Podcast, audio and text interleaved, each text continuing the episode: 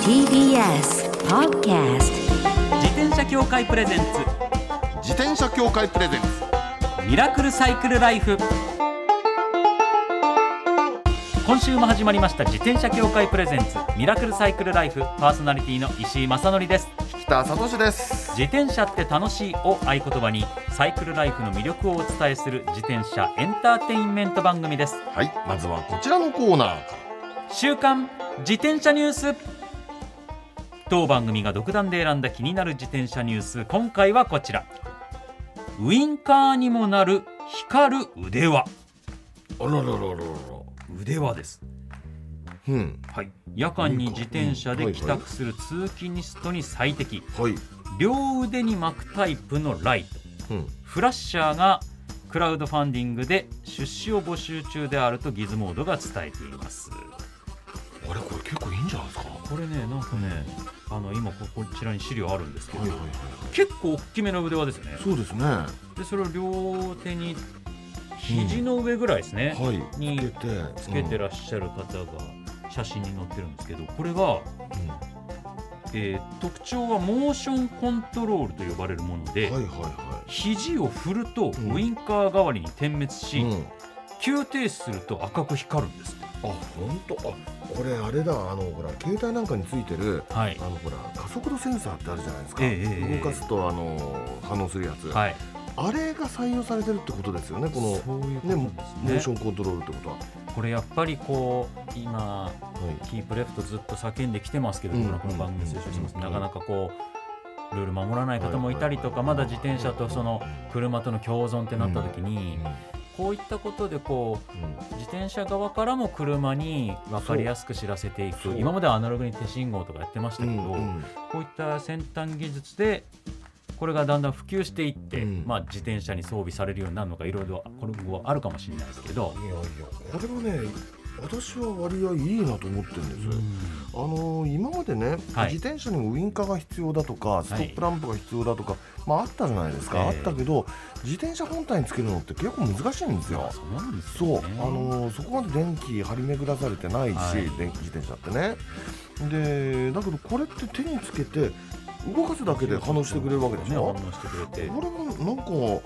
ありな気がするなあっていうね手信号とはいえ夜はなかなか車とかには分かりにくい分かりにくい見えないですかから、らそういう意味ではね、うん本当まあまあ自転車に限らずね、はいはあのジョギングとか犬の散歩をされる方とかい、夜そっねかそっかそういう方にもいいわけですし、なるほどねいやでもこういうのってねあのほら昨今の LED の進化もありますでしょ、はい LED もあるしモーションコントロールもあるしいやあの技術の進歩っていうのが人間の幸せに直に結びついてるなって感じがしてねなんかすごくそのあたりはいいなとい思うやんですいいですようね、ん、これいくらするんだろう、これねうん、はいはい最安設定なんかはいクロファンって最初のうちにはいはいはい会社は安くなるんですけどありそますねの最安で2万円ぐらいですあた 高いは高いですねちょっとまだ高いですねそうか、やっぱ2ね倍か。うんでもこういうのって今後技術が進んでって普及していくとだんだん安くなってくるものですからねいやこういうの増えてってほしいなしかも今の時代こういうのってそうですねはい。その機会があってなんか OS みたいなのをアップデートするとうん機能が増えたりとかするじゃないですあかあありますねありますねこういうものって。こういうものってだからうんそういう形でね進んでいくっていう意味ではありかもしれないですよね。はい以上週刊自転車ニュースでしたこの後はゲストコーナー落語家の林家たい平さんをお迎えします自転車協会プレゼンツミラクルサイクルライフこの番組は自転車協会の提供でお送りします自転車協会からのお知らせですスポーツ用自転車の場合きめ細かいメンテナンスも必要ですねだからしっかりとした技量や知識を持ったスタッフのいるお店でお買い求めいただくことがとても大切なんですそこで誕生したのが SBAA プラスですこの SBAA プラスとは一定の実務経験と十分な技量を持ち自転車協会主催の試験に合格した販売者の方にだけ認定されます今回制度が一部改正になり認定者にスポーツ用自転車安全整備基準に基づいた整備を受けてもらうと SBAA プラスマークを貼ってもらうことができますだから SBAA プラスマークはしっかりとしたメンテナンスを行った安全安心の証と言えます SBAA プラス認定者のいるお店でメンテナンスを受けて快適なサイクルライフをお楽しみください SBAA プラスについての詳しい情報は自転車協会 SBAA ホームページ SBAA-bicycle.com までさあゲストコーナーです林家たい平さんですよろしくお願大いい変たしでますす。よろしくお願いします。よろしくお願いいやいや嬉しいです。もうあの自転車買ってこの番組に出られるとは夢のようです。いやいやいやいや本いや当いにやはいありがとうございます。こちらとしましてはね、はいだって我々東京で放送してるラジオ番組のはいちょっと前ぐらいですよ。ダンタラッタララスタッタッって出てくるのが確かにね座布団の取りっこしてますからはね。いそうですねはいそれを見てからこちらをお聞きくださいという感じですよね。で、その前の曜日に、そう土曜日ね。土曜日に、はい僕らはあの電車にそうか。お互いいろんな電車乗っ乗って降りたり乗って降り乗って降りをしてちるょんでっとすけど古いナレーションだと、あらあら、石井さん、どこへ行くんですかねなんてやつですね。はい、そうです。それ。そうなんですいえいえいえ。おーはい。つい最近は南部南部線の旅でした。でしたよね、はい。渋いところで川崎のあたりずっと走る。最近はちょっとあまり遠くまで行けないので、結構都内から近いところぐらいでそうかね、そうかはい、旅をさせていただい立て。川から川崎の方そうにですね降りてるお電二車です人ねとも旅人なんです、ね。そうなんですよ。そうなんですよだから、はい一緒に旅をするってことはないんですよないんです。そうなんです。基本はい。あ、なるほど、なるほど。でも見て、はあ、いなんかいいとこ行ってるなとか、 美味しいもの食べてるな的にといいか、なーっつって僕僕ものところ食べ物少ないなと か、そういうのはね、毎回気にして見てます。そうなるほど気になっちゃうんですよね、ですよね。 でも僕最後に大変さんお会いしてるのは多分すっごい前に、はいぶらり全体ので、そみんなで打ち上げというか忘年会もちろんコロナより全然前ですよほうほうほうほうかなり10年近く前ですかう。ね、はい。もうおよいさんがまだナレーションをしている頃あのー忘年会ではい、はいは。はいい、ご一石井さん緒としはて、もうそれでたい平さんがはい最後のご挨拶をなさったんですよその忘年は会あはのあはあその時の芸がもう見事すぎて、もちろん先ほどのあの滝口淳平さんのものまねも入 りでいろいろそのブラリで言ったお話とかも交えたトークがすっごい面白かったっていう記憶がすあごいあるんです本よ当ですか。ありがとうございます。い大変勉強させていただきまえしたいえ、とんでもないです。そうだったんすか。ははい、い今日はあの勉強に参りました。いえ自いえいえ転車の勉強に。今回はね自転車のお話はいということはいそうなんですお付き合いよろしくおは願いいい、たよしますろしくお願いします。ますでは私の方から改めてたい平さんのプロフィールご紹介させていただきありがとうござます。います林家たい平さんは1964年生まれ、埼玉県秩父市のご出身です。武蔵野美術大学造形学部をご卒業後、1988年に林家金平さんに入門。1992年に2つ目に昇進されサービス精神あふれる芸風を師匠から受け継ぎ楽しさ満点の講座が高い評価を得て人気者になられますモノマネも達者でございます本当ですよね。他にもいっぱい見せてくだくださったんですよ打ち上げの時、はいえー2000年に真打ちに昇進現在『笑点』の大喜利メンバーとしてすっかりおなじみですそしてはい。今年、ロードバイクを購入、私たちと同じサイクリストでいらっしゃいますもう新参者ですからよろしくお願いいしまやす。いやいやいやよろしくお願いします。これはでもまずそのしはい。はい。買ったロードバイクについて聞きたいですねそうそうそうどんなのを今年買ったんですね。はい、もうあの型とかあとメーカーとか全然わかんないので、はいもうインスピレーションというかほう出会いじゃないですか。はいはい。僕も初めてあの買おうって言った時に、買いたいものが買えないってことに気がついてお分かりになりますでしょこれが175センチの身長の方じゃないと、このフレームは無理ですとあーかはいはいなのでそうで欲すしねいって言ったものが買えるわけじゃないってことうがんうんうん初めて気がついたんですよ。そっかロードバイクの場合ね、はいそういったことがあるのは初めてだと確かにそう一つの驚きかもしれないですねそうなんです。で、まあ何軒かお店をこう渡り歩いてるうちに、あ、これだっていうものがあって、んで、買ったのがあのメリダのバーレーンリアクト4000っていう、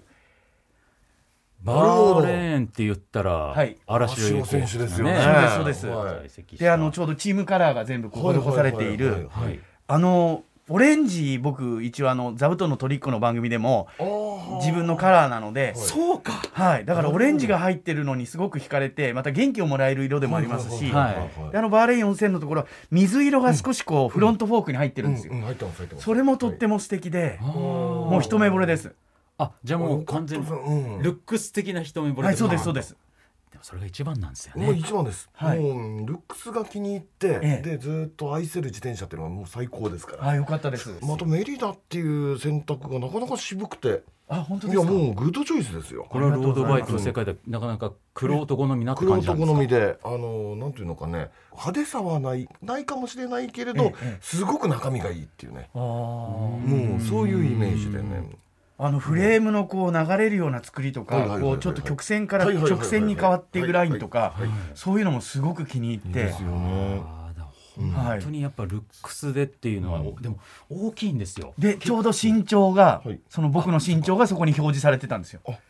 この身長の前後2センチぐらいじじゃないとそのフレームがたり回る上の方にこう吊るされてて、はい、あじゃあそれは本当運命な感じしますね。はうい、ん、本当にその、なんていうんですかいろいろはい勉強しすぎて、うん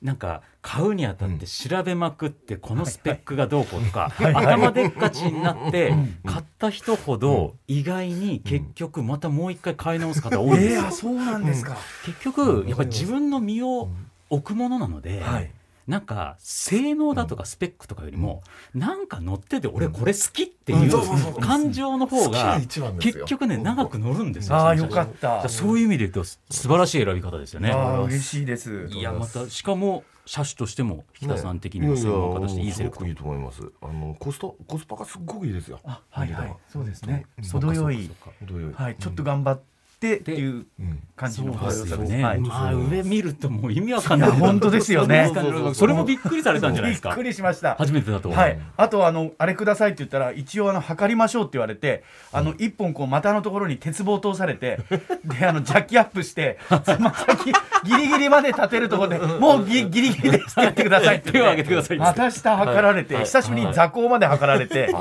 右手左手長さも全部測られて。えいい店じゃないですかはい、そうなんです、ねはい、診断していただいて、すごいでだすねったらこれで大丈夫ですって言われてなるほどいやこれは完全運命の出会いですねですねいや素晴らしいでもうん考えてみたらそもそもなんで急にロードバイクを買おうってうんいうきっかけは何だったんですか、あのー何度かニアミスはしてるんですよ、はい僕のふるさとでもう15年前ぐらいにあのツール・ド・秩父っていうのもはい数年間やってたんです、ありましたありました知ってます知ってまはいすはい、そうなことにしすごいすっごいきついのそう最後の最後の上り坂がね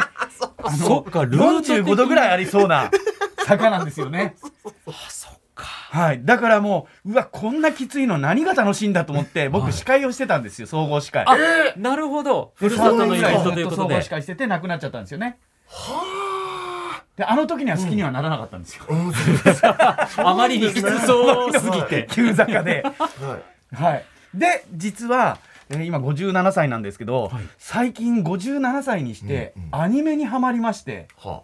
ネットフリックスであは面白いのかなと思って見始めて今まではそんなにアニメもいやアニメはほぼ見なかったし漫画も見なかったんです、はい。それがアニメで「配給」っていうバレーボールをずっと僕やってたんではい「配給」から始まりで見てるうちにん「弱虫ペダル」に出たたどり着どりきう着きわーうわーこんな世界があるんだっていうことですよね。そそしたらもう乗りたいって。もう乗りたい。いいですねあいい流れですね。そうですかすごいねなんかん57歳とかはいはっいはてい多分リスナーの方でもそういうご年齢の方いらっしゃると思うんですけどはいはい、そこからなんか新しいこと始めるのってちょっと勇気いるじゃないですか。確かにそうです年齢重ねれば重ねるほそうどそうそうそう新しいこと始めるの億劫になって今までやってきたことでいいやになってきたはいはい。こういうふうに新しいチャレンジしてくれる人がいると嬉しいですねなんかいいですねでも最じ初自転車ってね、はいあごめんなさいあ自どうぞ転車って、ええあの年を取っても入りやすいスポーツではあるんですよ、うんうんすごくね、はいだからどうでした最初ロードバイク乗った時えっ、と、なんていうんですか、こうまっすぐのバイク、ああフラフラットバーのフフラットバーのバイククで、ロスバイクですかはい、あはいそれを持ってたんですよ。それもね、そうですか気がついたらメリダだって気がついて、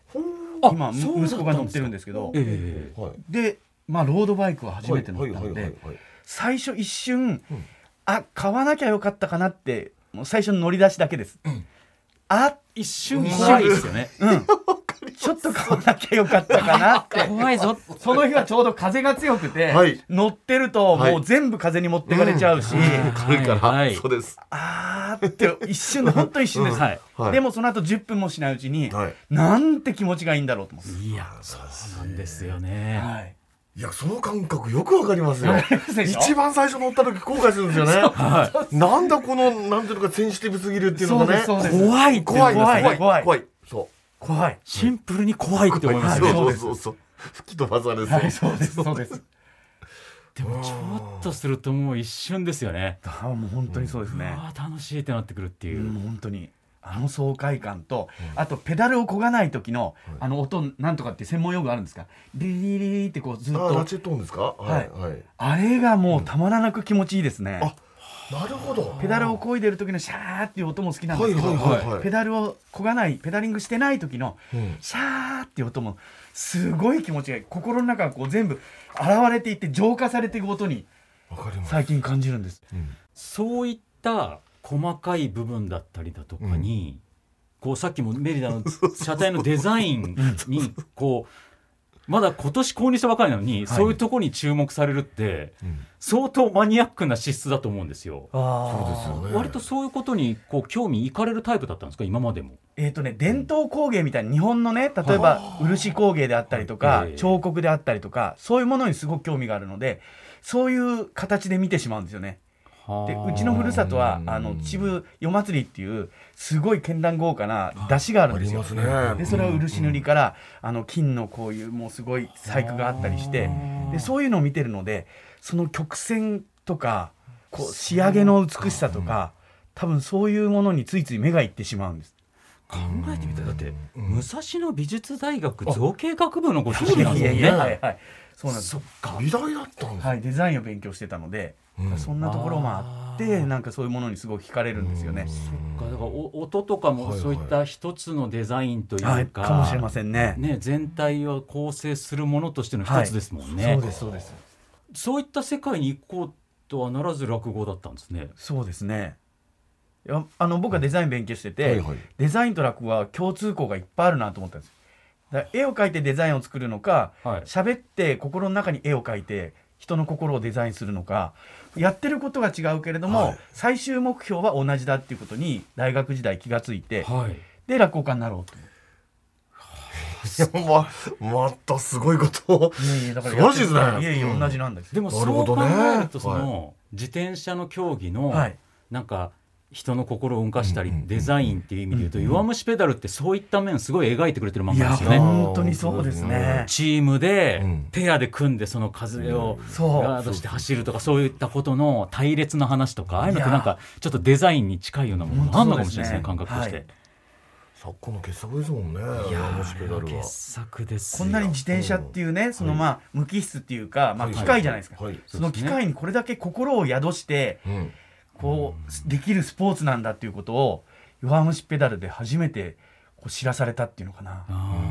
あーだからそう考えると、うんはいはいそのご自身の大きさの自転車に出会いました、はいちょうどそれでちゃんと測ってもらったりして、うんはいっていう意味で言うと、自転車って実はそのかけて眺めてるのもすごく楽しいんですけど、はいはいうんあの自分が乗って完成する乗り物じゃないですか、はいそうですねあのデザインとして。そうですねはいだから確かにそれが一番今しっくりきてる車種にもう出会えてしまってるっていうのは最高ですよね。でサイクルジャージも。はいはいなんとなくちょっとお腹が出てるんで、うんちょっと恥ずかしかったんですけど、はいちょうどこのあのメリダのバーレーはいンのはい同じ色のはいものが、うんなるほどあのネットで売ってたので、はいはいはいだからちょっと今もうそれも完全になんかあの選手みたいな形で走ってるんですいやいやじゃあもう多分荒城選手と同じはやいつそうでですそうですすよねはいそうですすごいなあいいいいじゃないですかあれじゃあもうそのままレースに出ようと思いませんはい、水色の靴下もちゃんと履いてますあそうですかねこれはもう、ねええーレースあるじゃないですか、はいあの素人レースみたいなやつ、はいはいはいああいうのに出たいとは思ったりしませんああの競争ではなくてみんなでこう最後まで走れるみたいなあそういうのは出たいですねファンライドなんてねねはい呼ばれるような、えだからそう考えたらもう秩父秩父のレースを復活させてそう復活させたいですね大平さんの力だったらいけるんじゃないですか、いやーもうあの坂道だけ抜いてねこあの平坦なとこもうずっと秩父は基本山ですからね秩父は基本的に基そうで本的すに山ですからそうなんですよね。でもなんか最近のファンライド多いのは、はい本当にその初心者向けのコース、うんはいはいはいそう結構激しいコースってうんあ何個かコース設定してとかあるんで、はいはいそういうなんかいくつかね設定するような形のところまで参加されたら、ちょっと楽しいですよね。いや絶対楽しいですよ僕ずっと行ってるあの石巻も、はいあの自転車のレースがあって、はいはいはでい太平君来ないって言ったりああーとあの松島基地のはい滑走路をずっとぐるぐる走るのもあの知り合いがやってましてで僕あローードバイク買ったんだって言ったら「はいえー!」ってうん「俺あれ企画してるんだよ」って言ってあそうですブかルーインパルスのあの松島基地のはい滑はいはい走路を延々ぐるぐる走る、へえそんな大会もあるからってやつですねはいうん今度来てよって言っていただいて。へじゃあたまたま乗ってなかったけどロードバイク乗り始めたら実は知ってる人は そうなんですそういうのに関わってる人がそう多か次かったらっていう次へとそういう人が名乗りを上げてきて、あーこれもご縁ですね。はい本当ですね本当に不思議ですよ。いやすいませんあのですね、はい時間がはいもうあっという間に来てしまいまして、はい、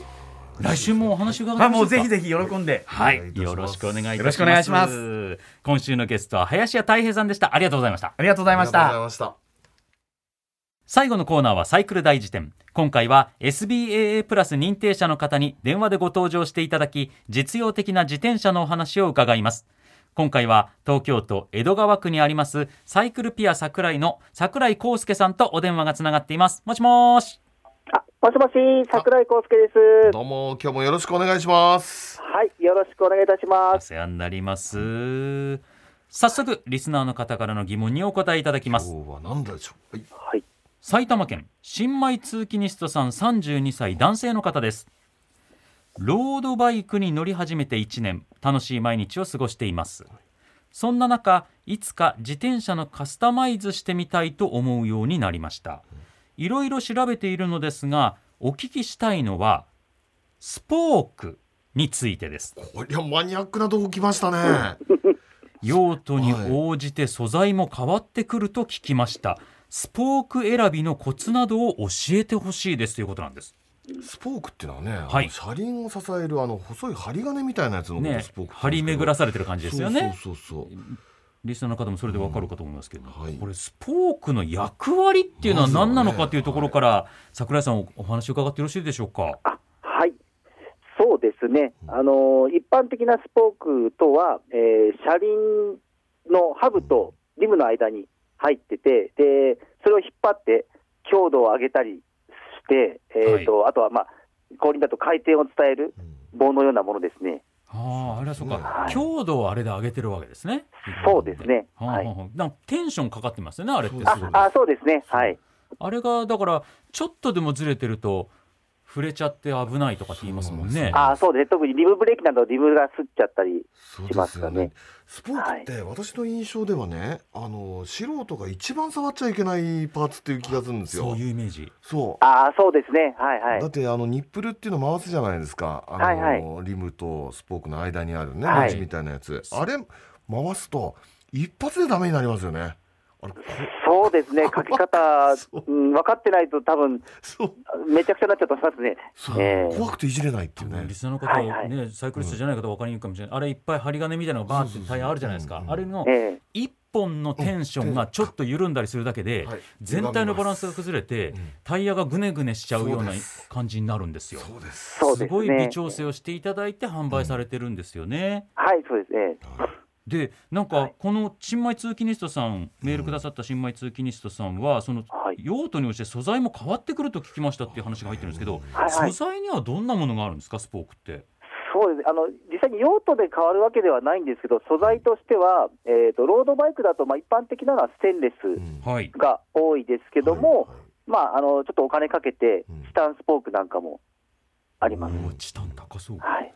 あとカーボンスポークっていうのもあるじゃないですか。そうですね、あのはいそういったものもありますね。で、あとうん、それ以外に、あの太さもほうほうほあって、あまあ、そうなんですか。 14番、15番、う。うんまあ、数字が大きくなるほど細くなるんですけど、へでさらに細くする限界があるんで、はい。あの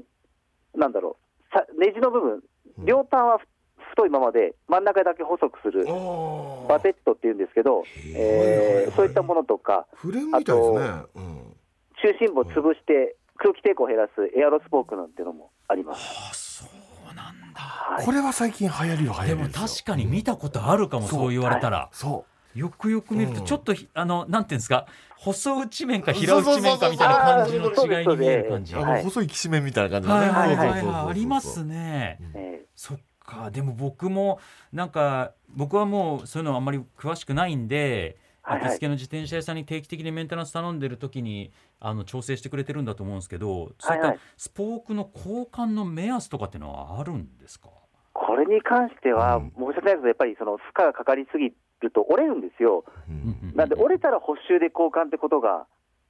多いですかね、正直。うんああやっぱりそうなんですえね。でも最近はあれですよねあの缶組ホイールっていうのかもうホイール全部一体っていう感じじゃないですかさ正直その、さ先ほど言われたその、えー、と新米通勤ニストさんの、はあいはいはいはいの改造ってことと考えると、ロードバイクの場合は、あのホイールセット交換が主流になってますかそうらですねよね足回りで言うと、うんホイールとタイヤ変えちゃう感じですよね。そうですよえね。でもそこの中にスポークがあるわけで、うんうんでそれをいろんなタイプ選んでいくと楽しい、そうですねああ、そう、そうでですね。はい。走り的にもだいぶ変わりますよね。そこ変えると、ホホイールセットって意味ですよね。はい、えっとホイールセットで変えれば、か変わります。変わあ、りますとねにかくその足回りなのでう、ん、ホイールとタイヤは本当に変わりますね。すねこはい。多分一番変わりますよねこれそうがそうですね。えうんえはい。だから高いのは高いんだこれがそうですよね。だからトータルで考えてもらった方がいいのかなっていうことかもしれないですね。あはそうですね。はい。ちょっと新米通勤リストさん、ぜひそのあたり意識して楽しんでいただければと思いまはす。はい。はい、桜井さんいつもありがとうございます。え、ありがとうございました。またぜひよろしくお願いいたします。はい。よろしくお願いいたします。以上サイクル大辞典でした自転車協会からのお知らせです街ではライト自体がついていない自転車やブレーキをかけてもちゃんと止まらない自転車を多く見かけますこれって安全面から考えるととても怖いですよねそこでみんなが安全な自転車に乗れるよう自転車協会では自転車安全基準を定めましたそしてその基準に適合した自転車にだけ貼られるのが BAA マークなんです自転車活用推進法のベースになっている交通政策基本計画では BAA マーク自転車の普及を推進することも謳われていますつまり BAA マークは国も認めた自転車の安全安心の目印ということですね自転車をお買い求めの際は BAA マークが貼ってあるかぜひチェックしてみてください BAA マーク自転車で交通ルールを守って安全安心なサイクルライフを BAA マークについての詳しい情報は自転車協会 BAA のウェブサイトまでミラクルサイクルライフそろそろお別れのお時間ですいや大平さんはこれ、素晴らしい出会いをしましたねいやそう思いますよ自転車とねのちょっとだから自転車って大体ハマるとこう、多分お仲間さんも多そうだったから、はいはいはいチーム作るじゃないですか、はいはいはいはいそうなったら大体チームジャージ作るじゃないですか、うんうん作りやまっすぱねりそこはオレンジでいってほしいですよねいいですねはいもうそこなってほしいですねぜひぜひお願いしたいなと思います、ね来週もねしっかりお話伺ってまいりたいと思います、番組ではマイ自転車ニュースサイクリストあるある自転車脳内 BGM 募集中です忘れられない愛車の思い出も大歓迎採用の方には番組オリジナルステッカーを差し上げますメールアドレスはすべて小文字でサイクル -r アットマーク tbs.co.jp までお待ちしておりまおす待ちしてますそれではまた来週お会いしましょうお相手は石井正則と北里氏でした自転車協会プレゼンツミラクルサイクルライフこの番組は自転車協会の提供でお送りしました。